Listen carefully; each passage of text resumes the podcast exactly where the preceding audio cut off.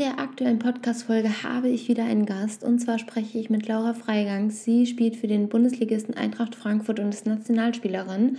Wir sprechen also über Profisport, über das Training, über Psychotherapie, über den ganzen Stress und vor allem über den Menschen, der hinter der Sportlerin steckt. Viel Spaß beim Hören! Also, das war, glaube ich, für mich der wichtigste Schritt zu sagen, okay, ich muss nicht alles selbst stemmen, weil man denkt immer, okay, als Leistungssportler, ich muss so und so und so sein, ich muss das und das und das machen. Wenn ich nicht das und das mache, dann dann gebe ich nicht alles so und das sind so das sind so diese Regeln, die man sich auferlegt. Generation Bewegung, der Podcast mit Dr. Warnecke John und Marie.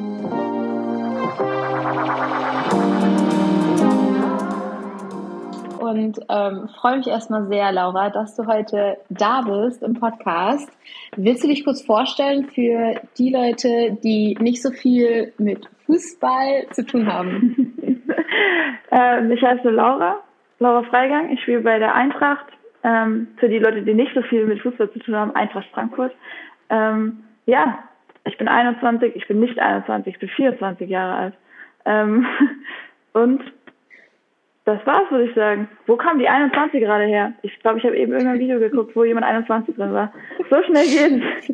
Vielleicht fühlst du dich noch wie 21. Du, ganz ehrlich, ja. Was auch immer das bedeutet. Ja, aber ich äh, bin, ich sehe das ehrlich. Ähm, ich bin jetzt, ich bin 30 und ähm, ich fühle mich nicht wie 30. Also ich habe mit meiner Schwester letztens gesprochen, die ist äh, 27 und die meint so auch, das ist halt so immer meine kleine Schwester. Also in meinem Kopf wird sie immer 18 Jahre alt bleiben so. Mhm. Ähm, und ja, das ist, äh, man fühlt sich auf jeden Fall jünger. Ich glaube, es ist immer nur das, was man denkt, was man ist, wenn man 30 ist, und dann ist man es nicht, wenn man 30 ja. ist. ich glaube, weil man irgendwie immer früher dachte, mit einem bestimmten Alter steht man irgendwie an einem bestimmten Punkt in seinem Leben, aber letztendlich ja. kommt doch immer alles anders, als man denkt, ne? Würde ich so unterschreiben. Ich habe fünf Fragen für dich, ähm, um dich ein bisschen besser kennenzulernen ähm, und würde einfach mal mit der ersten starten. Du hast ja gesagt, du spielst bei der Eintracht. Hast du einen, einen Spitznamen, einen Nickname, wie du in der Mannschaft genannt wirst? Ich wurde tatsächlich ganz lange immer bei meinem Nachnamen genannt, also Freigang. Das hat sich irgendwie im Fußball so entwickelt, aber ich versuche das jetzt langsam abzuschaffen, weil ich ähm, jetzt doch mich mehr mit meinem Vornamen identifiziere, muss ich sagen. hat dich das gestört? Ganz lange nicht, aber irgendwie ist das, ähm, das ist irgendwie der 2018 jetzt doch, fühlt sich an, wenn mich jemand noch Freigang nennt. Deswegen, ähm, Laura passt mir da besser mittlerweile. Ja, glaube ich. Zweite Frage. Wer ist der netteste Mensch, den du kennst? Oh, das ist eine gute Frage. Da muss ich mich auf eine Person festlegen. Ja. Okay, ich sag einfach mal aktuell. Ähm, ich habe zwei sehr gute Freundinnen in Frankfurt. Ähm, die unterstützen mich bei jedem Spiel. Die gucken das alles, wenn sie nicht kommen können, gucken sie es ähm, online, rufen mich immer an, bauen mich immer auf. Ähm, das finde ich äußerst nett. Deswegen sage ich mal Bella und Alina. Da habe ich jetzt zwei gesagt, aber es geht in Ordnung, das oder? ist okay. aber das ist schön. Vor allen Dingen schön, wenn man weiß, dass äh, so Personen noch hinter einem stehen. Auf jeden Fall. Ähm, dritte Frage. Was war dein letzter Fehlkauf? Uh, ich gucke mich gerade mal um. Fehlkauf.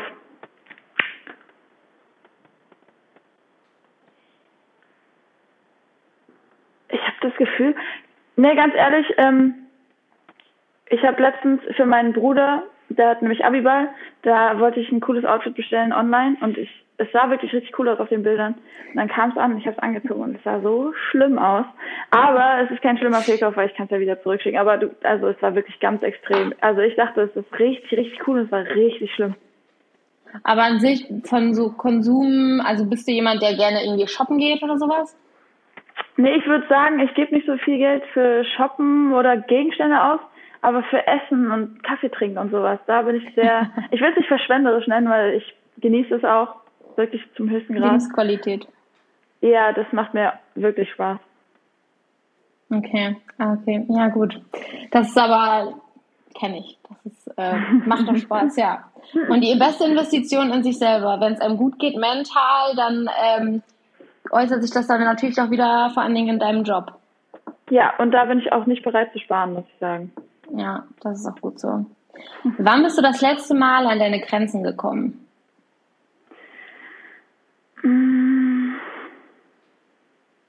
Also wenn wir jetzt von, von wirklich mental sprechen, dann ähm, sind das meistens Dinge in Verbindung mit dem Sport oder mhm. Situationen in Verbindung mit dem Sport. Ähm, und das würde ich sagen, war aber eher dann ein längerer Zeitraum. Also da würde ich jetzt nicht so eine spezifische Sache nennen, sondern ich hatte eine Phase im Sport, wo ich mich sehr schwer getan habe. Das war vor, ich würde sagen, so anderthalb Jahren und dann war das wirklich über mehrere Jahre immer mal mehr, immer mal weniger. Ähm, aber vielleicht, wenn wir auf das Thema später noch eingehen, dann kann ich ein bisschen mehr erzählen. Ich bin sehr, sehr gespannt. Sehr gut. Letzte Frage. Was ist deine komischste Eigenschaft? Ähm, das kommt mir jetzt gerade in den Kopf. Ich weiß nicht, ob es wirklich meine komischste Eigenschaft ist, aber ich habe ähm, letzten Sommer war ich ähm, richtig neidisch auf ähm, eine Spielerin in unserer Mannschaft, die hat nämlich richtig coole Sommersprossen. Und dann habe ich mir einfach im Internet so einen Sommersprossenstift bestellt und habe mir auch Sommersprossen aufgemalt. Und die Leute haben mich so unglaublich dafür ausgelacht, aber das war mir egal, weil ich für einen Tag Sommersprossen hatte und ich fand es richtig cool. Das heißt, du bist dann nicht den ganzen Sommer damit rumgelaufen, sondern nur einen Tag? Immer, wann ich mal Lust hatte. Das heißt, okay. die Leute kamen morgens zum Training und man wusste nie, habe ich Sommersprossen, habe ich keine Sommersprossen. das ist keine Eigenschaft, aber aber trotzdem, also das, das spricht ja auch für dich, dass du zu dem stehst, was du gut findest und nicht irgendwie Mainstream-mäßig irgendwie mitlaufen willst. Ja, klar, immer nur zu einem gewissen Grad. Man möchte ja, also ich glaube, man möchte nie ähm, gar nicht gefallen irgendwie. Also mhm. das ist immer so ein Mittelding. Man möchte voll man selbst sein und nicht immer nur mitlaufen, aber wenn man dann ähm, voll aus dem Rahmen fällt, tut man sich auch immer ein bisschen schwer. Ne? Deswegen immer ja, dazwischen. Ja, mega. Danke auf jeden Fall für den Einblick. Ich äh, glaube, dass äh, da kommt man schon mal ganz gut so ein bisschen rein.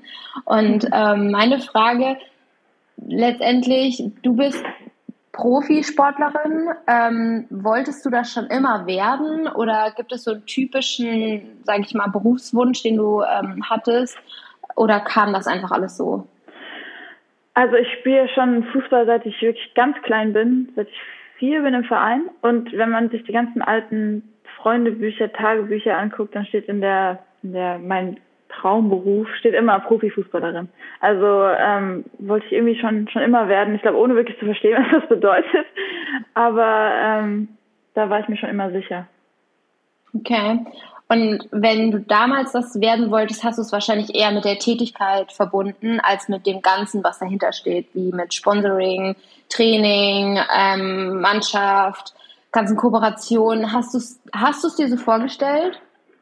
Ähm, ja und nein, weil als Kind, da denkt man ja wirklich nur darüber nach, was, was das bedeutet. Also dann denkt man nur drüber nach, so dann spiele ich Fußball und das ist dann mein Beruf. Das ist ja super. Mhm. Ähm, was alles dahinter steckt, hat man natürlich keine Ahnung. Äh, ich muss aber sagen, der Fußballpart ist, ist auf jeden Fall der gleiche. Ich spiele Fußball und verdiene damit mein Geld. Es sind aber natürlich ganz viele andere Dinge noch damit verbunden und einige finde ich richtig super ähm, und andere sind echt schwierig. Welche aber findest du super? So viele Leute kennenzulernen, rumzureisen. Ähm, es öffnen sich auch viele Türen einfach über die ganzen Leute, die man kennenlernt. Ich finde es einfach auch, Sport hat sehr, sehr viele gute Seiten generell und auch sehr, sehr viele schwierige Seiten. Da geht es dann natürlich auch um den Einzelsportler, um das Mentale, um den Druck. Ähm, auch generell, wie man als Sportler in der Gesellschaft wahrgenommen wird, ist nicht immer so einfach. Es wird also immer Leistung eingefordert und wenn die nicht kommt, ist es immer schwierig und wenn die kommt, dann ist es immer sehr schnell sehr gut. Das, ähm, mhm. Da tritt der Mensch manchmal auch ein bisschen in den Hintergrund. Ich glaube, im Frauenfußball ist das noch relativ erträglich. Ich glaube, im Männerfußball ist es teilweise noch sehr viel extremer. Ähm, einfach wegen ja. der großen Öffentlichkeit. Aber ich finde schon, dass, also ich habe ja relativ wenig mit Fußball zu tun, muss ich gestehen. Ähm, ich finde schon, dass der Frauenfußball in den letzten Jahren deutlich mehr in den Vordergrund weitergerückt ist. Ja. Also ich finde schon, dass da eine Entwicklung passiert. Auf jeden Fall. Und ich glaube, das hat mit der gesellschaftlichen Entwicklung auch zu tun, mhm. weil das, weil die Werte ähm, mehr und mehr in den Vordergrund rücken und mehr und mehr angenommen werden und auch im Sport durchgesetzt werden. Ich glaube, das hat auch einen großen Anteil daran, zum Beispiel, dass jetzt wir vor ähm, zwei Jahren haben, waren wir noch ein unabhängiger Verein, FFC Frankfurt, jetzt mit den Männern fusioniert. Ich meine, wir sind kein ähm, Geschäft, was Ertrag bringt. Wir machen jetzt nicht äh, grüne Zahlen. Aber es wird eben wichtig genommen, dass der Sport als Ganzes gefördert wird und davon profitieren wir dann auch. Und ich bin fest davon überzeugt, dass sich das ähm, irgendwann auch rentieren kann. Ähm, das sieht man nämlich in anderen Ländern teilweise auch schon. Aber das ist ja. ein ganz anderes Thema. Damals, als du angefangen hast, also du hast gesagt, du hast sehr früh angefangen mit Fußball zu spielen. Ähm, wie sind oder wie sind deine Mitmenschen darauf eingegangen, als es halt immer mehr in die Richtung ging, dass du davon leben könntest? Also haben sich irgendwie Menschen verändert in deinem Umkreis oder hast du dich verändert oder wie bist du mental damit umgegangen, dass du gemerkt hast, so, ey, krass, geil, ich glaube, ähm, das geht absolut in die richtige Richtung? Also ich muss sagen, da habe ich sehr viel Glück gehabt und das war auch irgendwie so ein bisschen so ein schleichender Prozess, weil äh, wenn ich zurückdenke, auch an die Zeit in der Schule, da war ich, ich war auf einer normalen Schule, jetzt nicht auf einer Sportschule und dann immer war ich immer die Sportlerin irgendwie und alle haben gesagt, ja Laura, äh, das ist voll cool, was du machst, du schaffst das bestimmt. Die meisten hatten ja auch keine Ahnung, da habe ich nicht spielen sehen oder so, aber ich wurde immer unterstützt. Ähm, war immer, ich wurde immer sehr positiv aufgenommen.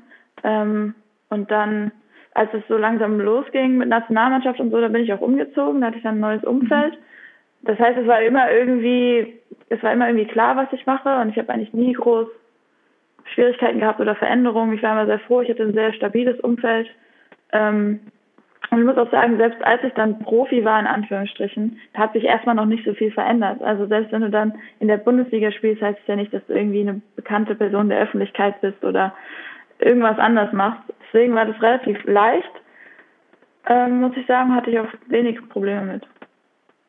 Und wie war das? Also ich glaube, bei Männern ist es, also Männer, ich glaube, das ist ja auch kein, ähm, da wird auch kein Hehlton gemacht, verdienen im Gegensatz zu Frauen ja ein ganz anderes, ähm, haben ein ganz anderes Gehalt. Ähm, wie ist das damals gewesen, als du gesagt hast, ich würde gerne Profifußballerin werden oder ich, es geht in die richtige Richtung, dass eventuell welche zu dir gesagt haben, wie willst du das finanzieren? Ähm, wie willst du ähm, lernen oder lern doch eher was Richtiges? Ähm, mach was, was, wo du wirklich davon auch später langfristig leben kannst. Das ist eventuell nur was Temporäres.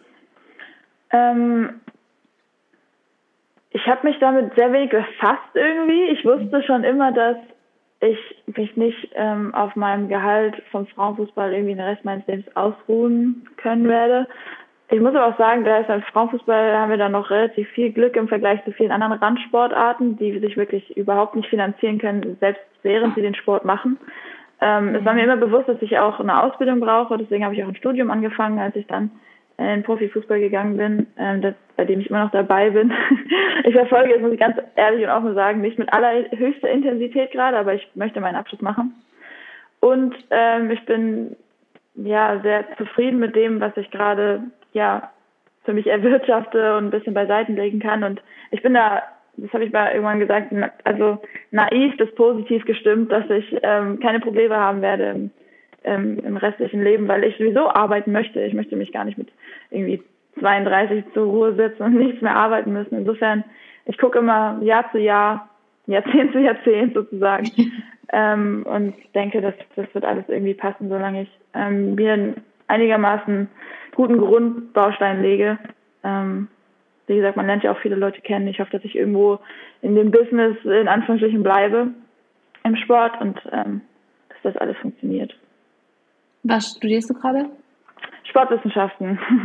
Okay, ja, okay, das ist äh, ja dann welches Semester? Ich bin, ich habe fünf Semester abgeschlossen, aber ich werde in sechs nicht durchkommen. Also es ist mhm. schon schwierig, muss ich sagen. Viele Fußballerinnen studieren ähm, auf Fernstudium. Ich habe vor Ort angefangen, weil ich das auch irgendwie, das ist doch immer Typsache. Also ich gehe eigentlich gerne hin. Ich brauche so ein bisschen auch dieses äh, immer wieder daran erinnert zu werden, ich muss da was machen, dass Leute auch ein bisschen auf mich angewiesen sind, weil sonst lasse ich es vielleicht ein bisschen schleifen. Ähm, muss aber sagen, jetzt über die Jahre, wo auch wir jetzt offiziell Profis geworden sind, unsere Trainingszeiten haben sich verändert. Wir trainieren vormittags, mittags kaum noch nachmittags und die ganzen Vorlesungen werden vormittags angeboten. Das ist für mich ganz schwierig, mhm. da die, die Sachen zu belegen und irgendwie mein Studium zusammen zu, zu kratzen. Also da bin ich auch im Prozess, das irgendwie alles hinzukriegen. Aber wissen das die Professoren und äh, nehmen die da irgendwie also positiv Rücksicht? Ja, also es ist ein sehr individueller Prozess. Ich muss das immer alles absprechen. Also die Uni weiß Bescheid und unterstützt mich auch, aber eben es ist, kommt auf den Professor an. Wenn der damit ein Problem hat, dann habe ich halt ein Problem. Und wenn er damit kein Problem hat, ist super. Aber was Fehlzeit und so angeht, dann muss ich immer alles absprechen, immer alles abklären und da summiert sich halt schon einiges. Ähm, Gerade jetzt, wo ich auch Nationalmannschaft spiele, die letzten zwei Jahre, da fehle ich eigentlich alle vier, fünf Wochen, einfach mal so zehn bis 14 Tage. Ähm, jetzt kommt die EM. Wenn ich da dabei bin, bin ich einfach mal gefühlt zwei Monate weg mit den Vorbereitungscamps mhm. und der EM an sich. Also es ist schon schwierig, muss ich sagen. Vor allem, wenn man nicht so super gut organisiert ist. Ach Quatsch. Aber äh, ich habe tatsächlich fernstudiert ähm, und ich hatte mhm. ganz viele ähm, Profisportler bei mir auch im Studiengang und ich fand das gut, dass die Uni da so drauf eingeht. Aber ich glaube eben auch Fernuniversitäten sind halt speziell darauf auch so ein bisschen ausgelegt, dass der Sportler bestmöglich unterstützt wird, während er halt studiert. Ich glaube, bei Präsenzuniversitäten ist das einfach noch nicht so umgesetzt. Also bei vielen Professoren im Kopf wahrscheinlich auch. Absolut. Und ich habe ja auch den Kontrast zu Amerika. Ich habe ja zwei Jahre lang an, am College mhm. studiert und da war alles darauf ausgelegt, weil die Sportler ja am College Sport machen und das College profitiert davon, wenn es gut organisiert ist. Und da wurde einem wirklich sehr geholfen. Es hat nie irgendwas mit den Trainingszeiten kollidiert. Es war alles immer machbar. Also auch sehr anstrengend, muss ich sagen, aber machbar. Und hier sich dann parallel noch darum zu kümmern, dass alles irgendwie klappt und dann mit allen Professoren sprechen und mit dem Studierenden, Sekretariat und dies und das. Also es ist schon, schon nicht so einfach. Warum, ähm, du hast gesagt, du warst in Amerika, warum bist du wieder weg? Es ist ja immer so eine, das College ist ja immer so eine Vierjahressache. Mhm. Und ich war mir relativ bewusst, dass ich nicht vier Jahre bleiben möchte, einfach weil im Sport ist ja auch immer so, die Uhr tickt ein bisschen und ich wollte nach dem Abi einfach raus und was anderes überleben, äh, überleben, sage ich. Überlebt habe ich auch, ja. Was anderes erleben, eine andere Kultur. Ähm, war dann aber mit den Junioren-Nationalmannschaften irgendwann durch. Also mhm. bis oh, das ist meine Kaffeemaschine. Das ist nicht schlimm. Tut mir leid. Sollen wir kurz abwarten. So. Ich glaube, jetzt bin ich fertig. Genau. Ich war jetzt, ähm, muss geschnitten werden dann. Ne? ich war, ähm, genau, ich war zwei Jahre da und dann war ich tatsächlich mit den Junioren-Nationalmannschaften durch irgendwann. Also da ist man dann irgendwann zu alt. Mhm. Und dann habe ich gedacht, okay, ich möchte irgendwann Nationalmannschaft spielen, ich möchte das Ziel des Spitzensports noch weiter verfolgen. Und wenn du in Amerika bist, ist es oft so, bist du aus den Augen, aus dem Sinn. Also die Nationaltrainerin war damals neu und ich habe gedacht, ja, die kennt mich ja nicht, wenn ich da irgendwo in Pennsylvania rumgurke. Die sieht ja nie ein Spiel von mir, da habe ich wenige Chancen, es zu schaffen. Und habe mich dann relativ spontan, muss ich sagen, entschieden, dass ich nach Frankfurt komme, weil ich da mhm. äh, zu der Zeit trainiert hatte, den Trainer sehr sympathisch fand, die Mannschaft sehr sympathisch fand. Und ähm, bin dann zurückgekommen. Hat alles ganz gut funktioniert bis jetzt. Ja, crazy, du hast gesagt Trainer. Das heißt also, habt ihr immer männliche Trainer oder gibt es auch viele ähm, Frauenmannschaften, die auch weibliche Trainerinnen haben? In der Bundesliga aktuell gibt es nicht eine einzige weibliche Trainerin tatsächlich, was schon äh, sehr schockierend ist. Muss aber sagen, in den Nationalmannschaften ähm, hatte ich ausschließlich weibliche Trainerinnen. Ähm, Warum glaubst du, woran liegt das, dass es in der Bundesliga nicht so ist? Ich glaube, im DFB sind die Strukturen äh, eher geschaffen, dass da auch Trainerinnen eingestellt werden. Ich glaube, die, der gesamte Frauensektor äh, wurde über viele Jahre einfach ähm, von der Führung her sehr weiblich dominiert und in der Bundesliga ist es halt, es läuft alles über andere, andere Verbände auch teilweise und ich glaube, es ist gar nicht so einfach, da ähm, ja, einen Fuß in die Tür zu stellen, um ehrlich zu sein. Ich glaube, da haben es an vielen Ecken äh, Männer im Fußball einfach noch um einiges leichter. Ähm, und ich glaube, dass es auch einfach schon viele Frauen abschreckt. Ich glaube, es gibt auch einfach nicht so viele Frauen, wie es Männer gibt, die ja, die Trainerlizenz abschließen, äh, in den Bereich reingehen. In den Vereinen sind ja auch im, im Vorstand, in der Organisation, im System mehr Männer und dann als, als Frau reinzukommen in, in einen Männerverein ist echt, glaube ich, gar nicht so einfach. Aber wie ist das zum Beispiel bei ähm, euren, also eure Zuschauer? Bestehen die irgendwie, sagen wir mal, wenigstens 80, 90 Prozent aus weiblichen Zuschauern oder gucken sich das eigentlich, wenn Männer an? Ähm, es sind viele Männer da. Es sind aber auch mhm. einige Frauen da. Ich könnte jetzt nicht, um ehrlich zu sein, nicht genau wiedergeben, in welchem Verhältnis und wie sich das unterscheidet von den Männern. Wahrscheinlich, wahrscheinlich habe ich keine Ahnung. Lass es einfach dabei. Ja, weil super faszinierend, weil ich war tatsächlich am Wochenende das erste Mal jetzt ähm, in Wolfsburg im Stadion. Aha. Ähm, bei dem Spiel und ähm, ja, ich fand das super faszinierend, weil die Frauen Zuschauer, also die Zuschauerinnen waren einfach sehr wenige da. Es waren super viele Männer, mhm. wo ich dann auch dachte, ähm, crazy ist das bei Frauen auch so und äh, das also ich habe irgendwie, oder ich, vielleicht ist es auch so ein Vorurteil, ich assoziiere halt oft damit, dass Männer sich Frauen halt auch oft angucken, um irgendwie zu pöbeln ähm, und dann irgendwie Vergleiche darzustellen, was mich dann wieder sehr wütend macht als Frau, ähm, mhm. weil ich denke, dass ich das eine Katastrophe finde. Ähm, dass so was noch ist und dass auch das irgendwie noch so in den Köpfen von den Männern verankert ist, dass Frauen nicht Fußball spielen sollten oder viele, also dass das einfach noch viele Männer mhm. denken. Ähm, habt ihr oder erfahrt ihr das oft gegenüber Män Männern, also dass irgendwie ihr oft irgendwie Kommentare von Männern bekommt, dementsprechend? Schon, ja. Also selten im Stadion muss ich sagen. Also was ich im Stadion, die Leute, die ich im Stadion antreffe, da ist es immer sehr, sehr positive Stimmung, auch wenn es, es sind mhm. auf jeden Fall zum größeren Teil Männer. Vielleicht auch einfach, weil es noch so ist, dass also vor allem Männer an, an Fußball generell interessiert sind, ob es jetzt Frauen oder Männer Fußball ist. Äh, ich muss sagen, in Face-to-Face -face passieren mir sehr wenige negative Begegnungen. Äh, ich glaube, weil sich mhm. Leute meistens auch einfach nicht trauen und weil heutzutage alles über Social Media passiert sowieso. Wenn sich irgendjemand ärgert, dann das hörst du und kriegst du alles mit über Social Media und das ist tatsächlich sehr extrem. Also ob es jetzt, ich finde TikTok ist so eine Plattform, da geht es sowieso sehr, sehr schnell, dass es sehr, sehr negativ ist. Ähm, mhm. Auch oft unter unter Beiträgen von Seiten wie jetzt zum Beispiel, wenn es jetzt Sportschau ist oder Kanäle, die sonst vor allem populäre Sportarten zeigen und wenn dann mal Frauenfußball irgendein Zitat gepostet wird oder ein Ausschnitt aus der Bildzeitung oder was auch immer, dann wird es so negativ darunter. Äh, es ist ganz extrem. Also das merkt man dann schon noch. Es ist einfach so eine sehr starke Ablehnung dagegen, dass ähm, wir Frauensportler uns auch irgendwie so ein bisschen wehren gegen die Wahrnehmung und gegen die Dinge, die zu uns gesagt werden. Und dann, ja, nervt es die Leute irgendwie sehr extrem. Also es ist fast ein bisschen schockierend zu sehen, wie sehr sich die Leute oder das Bedürfnis haben, sich darüber aufzuregen, dass wir nicht mit allem einverstanden äh, sind.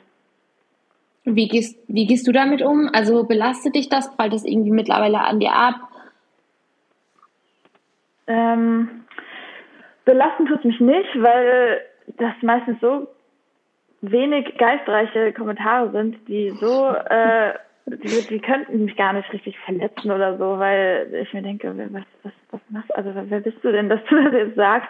Ich finde es einfach traurig, die Gesamtentwicklung zu sehen und dass immer dass man schnell, gerne schnell was Negatives sagt, bevor man sich einmal vielleicht die Perspektive wechselt oder darüber nachdenkt, äh, dass da auch ein Mensch sitzt, irgendwie hinter dem Bildschirm und ich verstehe das nicht so ganz, wo diese, wo diese Aggression und diese Negativität herkommt, weil ich das irgendwie nicht nur bezogen auf Fußball, sondern einfach generell menschlich irgendwie total unterste Schublade finde und total schade. Ja, spricht ja tatsächlich dann eigentlich schon für die Person an sich, ne? Also wenn die so, wenn die so Vorurteile hat, ähm, ja, das ist. Mhm. Ja, aber wie ist das? Also überträgt sich dann irgendwie die Stimmung auch auf die Mannschaft oder lässt euch, also beschäftigt ihr euch intern gar nicht so damit? Überhaupt nicht, weil es ist, also das muss ich auch sagen, ist sehr unabhängig von von irgendwelchen Situationen oder so, sondern es ist einfach grundsätzlich so. Also das ändert sich mhm. jetzt auch nicht äh, von Woche zu Woche oder das wissen wir einfach, aber wir wissen auch, also ich meine, wir werden auch sehr geschätzt, muss ich sagen, bei der, vor allem bei der Eintracht finde ich es richtig cool, das ist eine richtige Gemeinschaft, eine Fangemeinschaft, die uns irgendwie sehr offenen Armen aufgenommen hat. Also wir, wir werden ja auch auf Social Media viel mitgenommen ähm, oder jedenfalls häufiger als bei vielen anderen Vereinen und die Kommentare sind alle super positiv. Ähm, ich habe das Gefühl, da wurden wir super aufgenommen und ich glaube, wenn man einfach so eine so eine Grundpositivität hat und das hatte die Fangemeinde und also dem Projekt mit uns gegenüber, dann ähm, dann hilft es einfach schon. Es muss ja nicht immer alles mhm. gut sein oder alles schlecht sein. Und Frankfurt ist ja auch, die Männermannschaft ist ja auch dafür bekannt, die Frankfurter Diva, da, da läuft nicht immer alles perfekt. Und weder bei den Männern noch bei den Frauen. Und wenn man das weiß und irgendwie gar nicht, wenn man, man kann sich über jeden Fehler aufregen, ja, oder über jeden Fehlpass, sondern sagen, ah, typisch Frauenfußball, als ob im Männerfußball keine Fehlpässe gespielt werden würden. Ich finde, es, es geht immer so schnell im Frauenfußball da negativ zu werden. Ja, das stimmt. Und wie ist das an sich? Also ich stelle mir einen Frauenhaufen immer sehr anstrengend vor. Also ich habe eher mhm. einen äh, männlichen Freundeskreis. Ähm, wie ist das in so einem Haufen Mädels? Ähm, Gibt es oft Zickereien oder sind super intensive Freundschaften daraus entstanden? Wie ist das so? Also ich muss sagen, ich hatte sehr Glück bis jetzt. Was heißt sehr Glück? Ich habe aber auch das Gefühl, ähm, Nee, ich könnte das gar nicht so sagen, um ehrlich zu sein. Also wir haben eine, jedenfalls aktuell eine sehr, sehr ausgewogene Mannschaft, ähm, sehr harmonisch. Ich, es ist, also für mich ist sowieso ähm, so, dass ich Erlebnisse und Erfahrungen und ähm, all das sowieso am allerliebsten mit Menschen teile. Und ich bin total glücklich, dass ich das in der Mannschaft mache, wo mir die Menschen auch sehr wichtig sind, die ich auch mag, wenn ich nicht gerade zum Training gehe. Es sind keine Zweckfreundschaften, sondern ähm, das ist ein richtig guter Zusammenhalt. Und ich hatte sehr, sehr, sehr wenig Probleme äh, in meiner bis jetzigen Karriere, wenn ich das so nennen darf, ähm, innerhalb von Frauenmannschaften. Also ich würde da nicht sagen, dass es da aufgrund der Zusammensetzung des Geschlechts irgendwie mehr, mehr Stress gibt.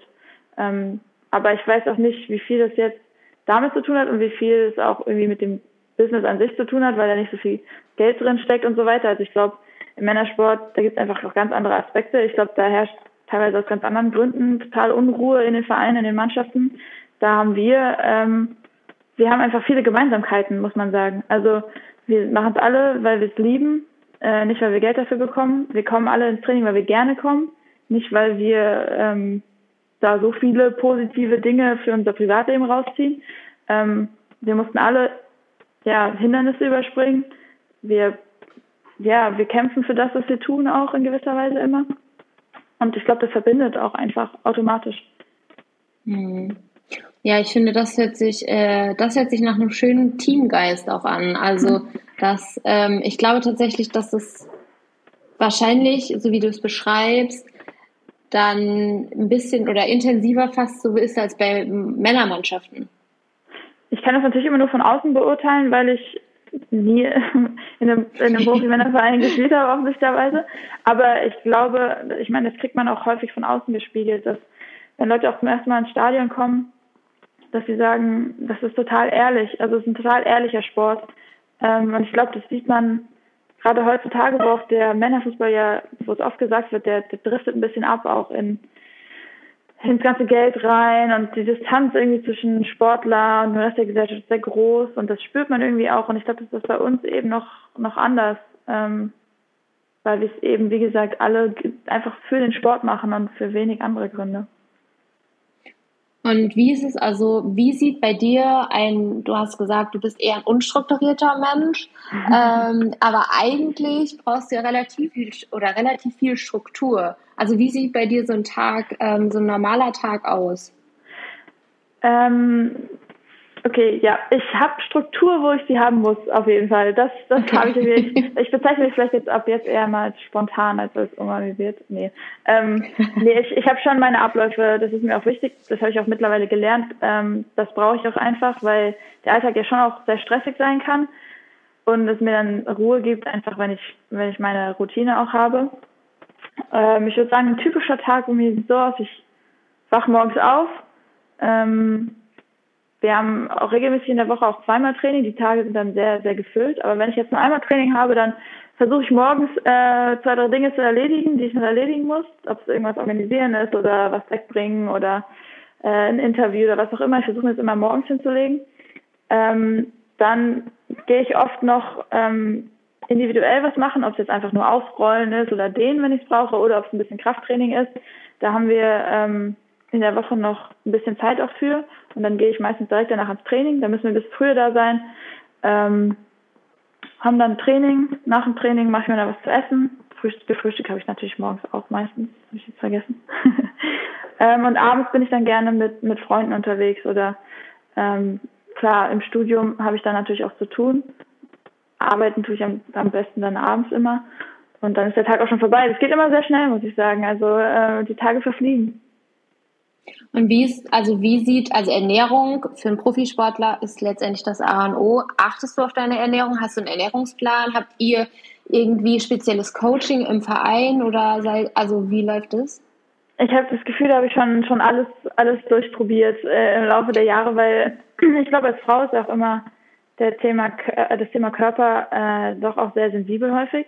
Und da habe ich, glaube ich, auch ziemlich lange mit gekämpft, weil ich in Amerika zum Beispiel hätte ich ein paar Funde draufgelegt. Das ging ja sehr schnell. Einfach gefühlt, weil alles mhm. verpackt war, was du äh, dir in den Mund gesteckt hast. Das war ganz krass.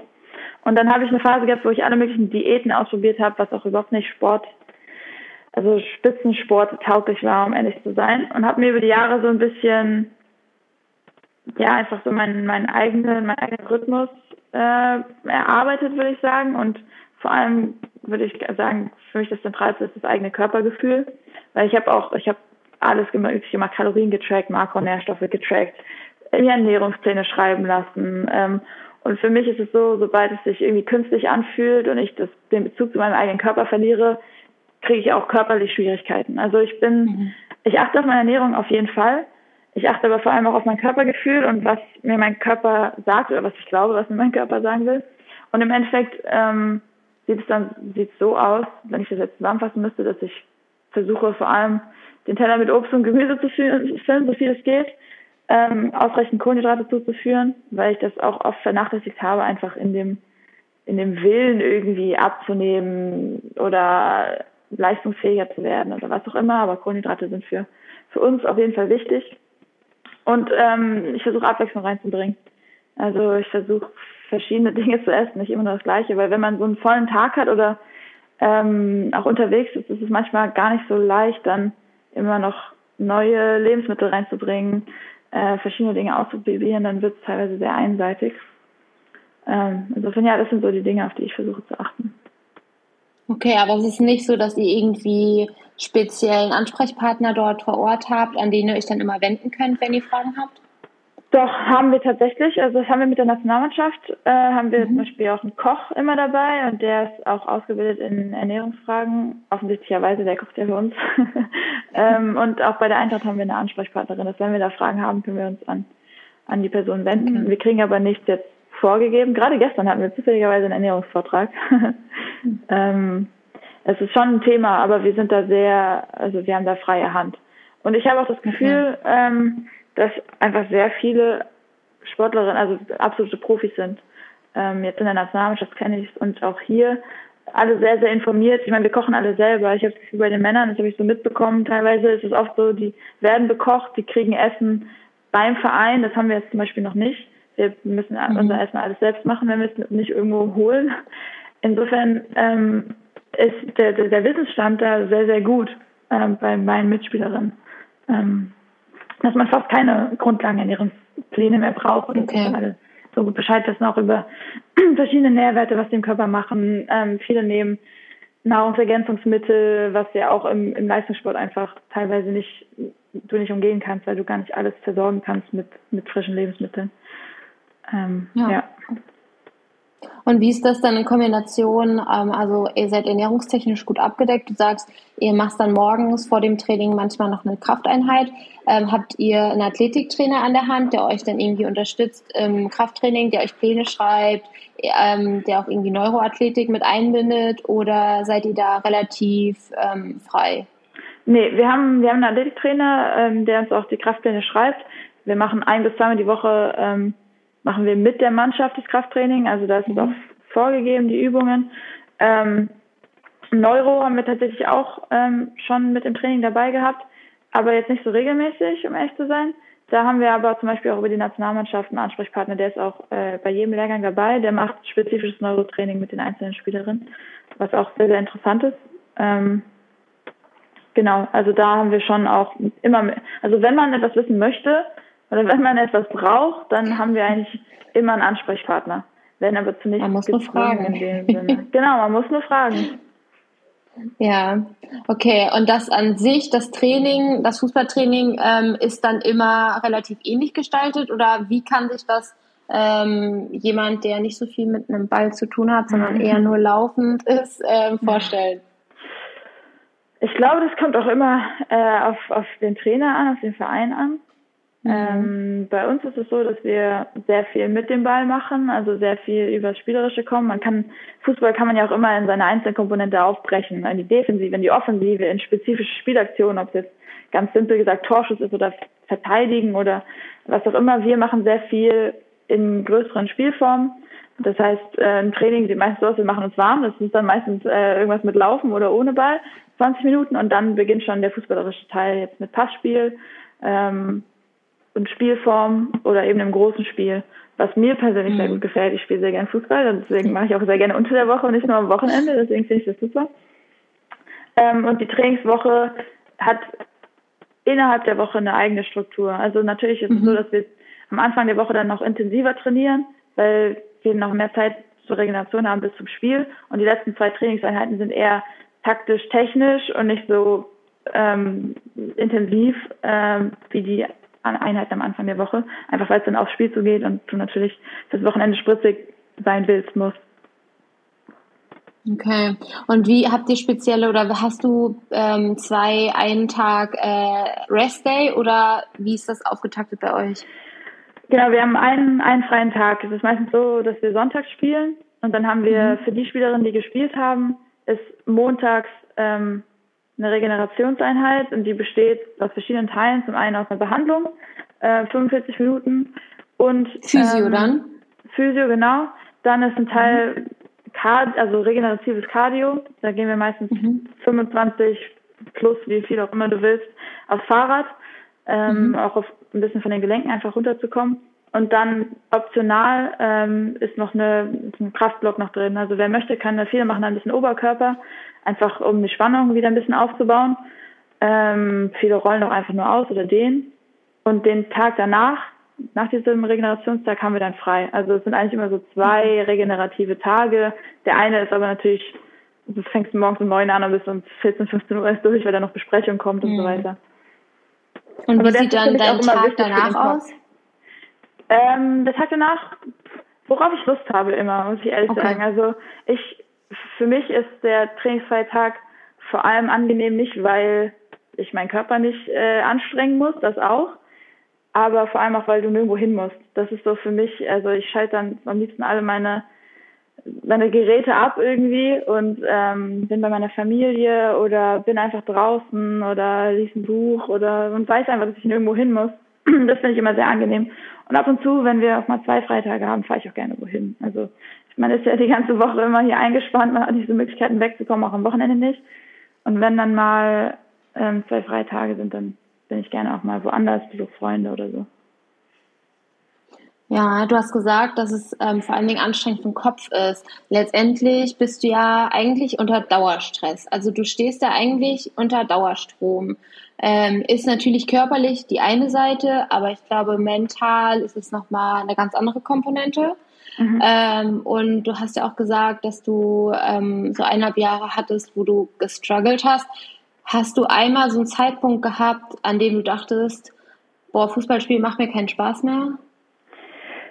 Es hat eine, eine Zeit gegeben, wo es mir keinen Spaß mehr gemacht hat, aber ich wusste immer, dass das nicht am Fußball an sich liegt. Also es war, für mich war nie die Frage, höre ich jetzt auf mit Fußball, weil ich wusste, das macht mir Spaß, aber man kann vor allem im Leistungssport, also ich jedenfalls bin auf so eine echt schwierige Schiene gekommen, wo man immer so viel von sich einfordert und wenn es dann nicht funktioniert, dann ist das echt so ein Strudel abwärts teilweise, wo man sich also ich habe mich irgendwie total fertig gemacht über die Zeit und für mich war der Punkt dann eher nicht, dass ich realisiert habe, okay, will ich das überhaupt noch, sondern okay, ich hole mir Hilfe. Also ich schaffe das nicht alleine gerade und ich finde, das ist immer so, das war, glaube ich, für mich der wichtigste Schritt, zu sagen, okay, ich muss nicht alles selbst stemmen, weil man denkt immer, okay, als Leistungssportler, ich muss so und so und so sein, ich muss das und das und das machen. Wenn ich nicht das und das mache, dann dann gebe ich nicht alles. So und das sind so, das sind so diese Regeln, die man sich auferlegt, ähm, von denen ich mich irgendwie so ein bisschen gelöst habe.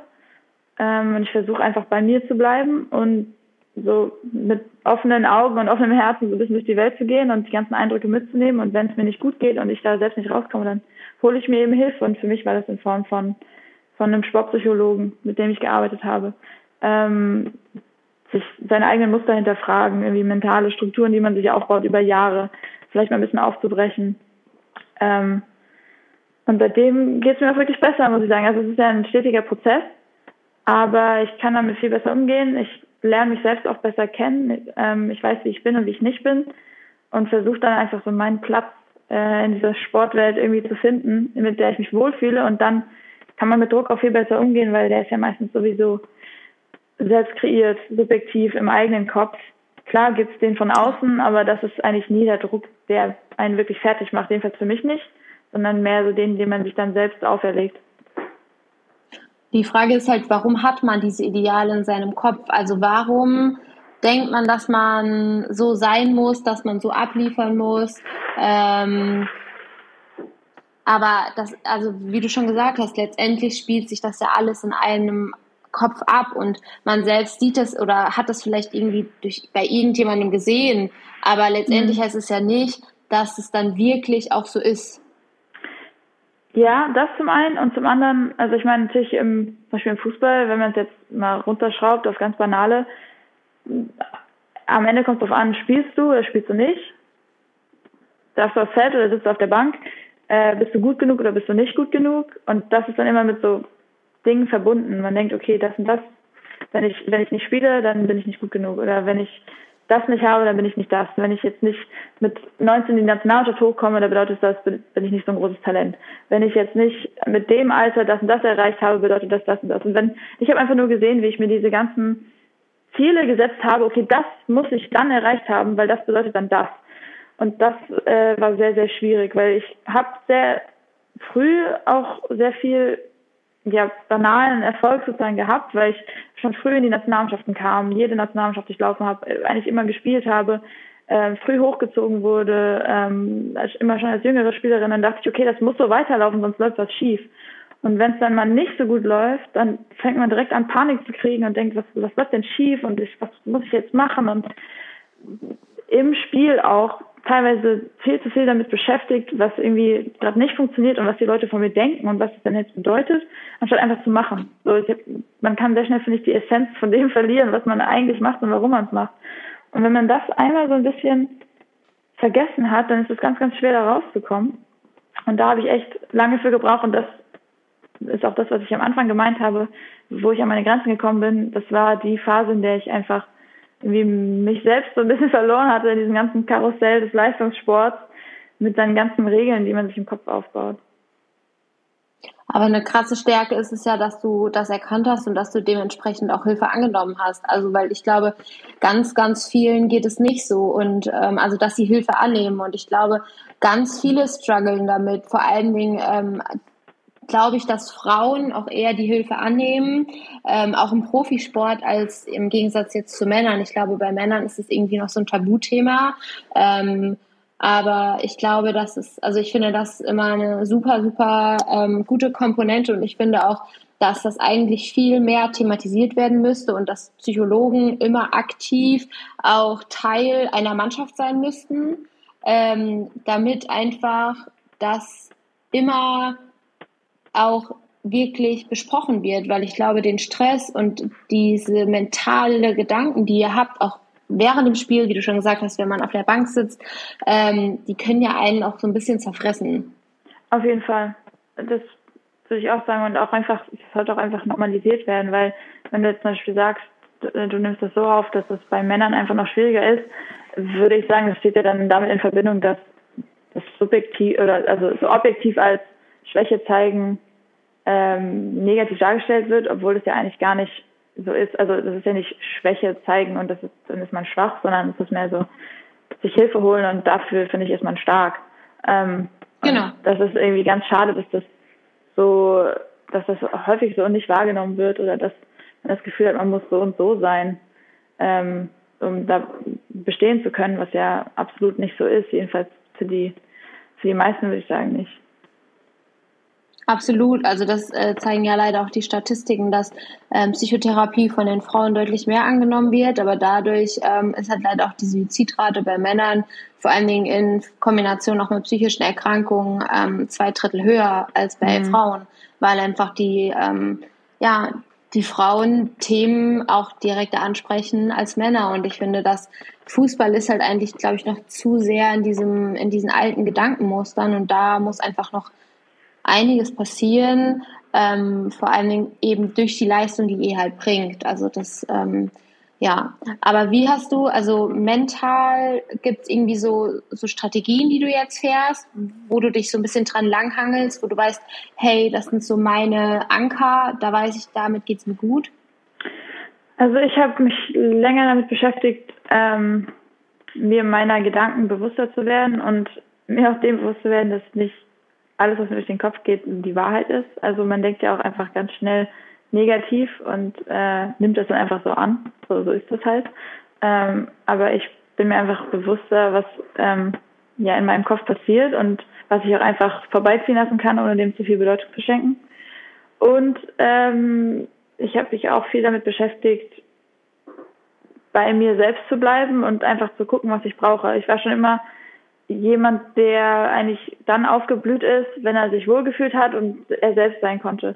Und für mich macht zum Beispiel keinen Sinn, mich vorm Spiel hinzusetzen und mir jetzt zu überlegen, was ich denn alles dieses Spiel umsetzen muss unbedingt, sonst klappt nicht, sondern äh, für mich geht es dann zum Beispiel eher darum, äh, bei mir selbst zu bleiben, ruhig zu bleiben, durchzuatmen, in meine Fähigkeiten zu vertrauen, ähm, in einer positiven Stimmung zu bleiben, eben das zu machen, worauf ich Lust habe. Es muss auch nicht, ich muss auch nicht vor jedem Spiel immer genau die gleiche Routine haben, das wird dann auch wieder zwanghaft, sondern äh, einfach auf mich selbst zu hören. Das hört sich jetzt sehr simpel an, aber es ist gar nicht so einfach.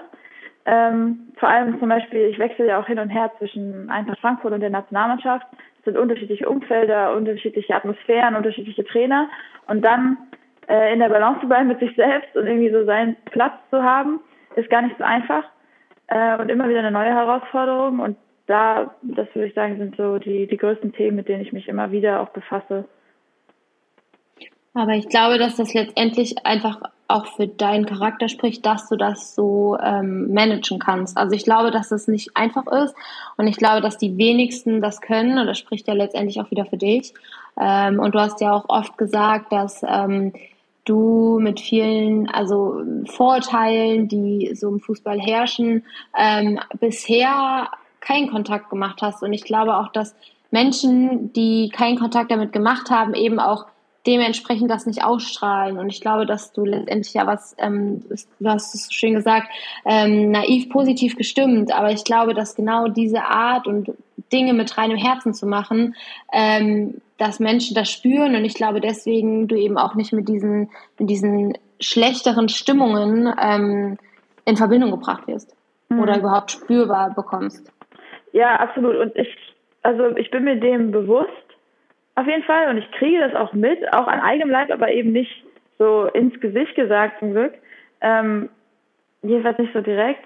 Und ich versuche mit dieser, ja, mit der Einstellung irgendwie ein bisschen diese Negativität aus diesen Diskussionen, die dann oft äh, auftreten, ähm, ja, die ein bisschen da rauszuhalten. Weil ich glaube, wenn man so auf Menschen zugeht und über Themen spricht und ähm, versucht irgendwie offen und positiv zu bleiben, dass das, dass das die Diskussion oder Gespräche auch irgendwie dann im Positiven verändert häufig, weil es geht mir ja, es geht ja gar nicht darum, sich irgendwie zu beschweren immer oder nur zu sagen, ich bin eine Frauenfußballerin und das ist alles scheiße und das finde ich alles unfair und das muss ich alles ändern, sondern mehr zu sagen, okay, so läuft, wollen wir das nicht hinterfragen oder hey, wenn du in der Situation bist, was würdest denn du machen? Also ich finde, da gibt es auch einfach andere Wege, die, die Diskussion zu führen.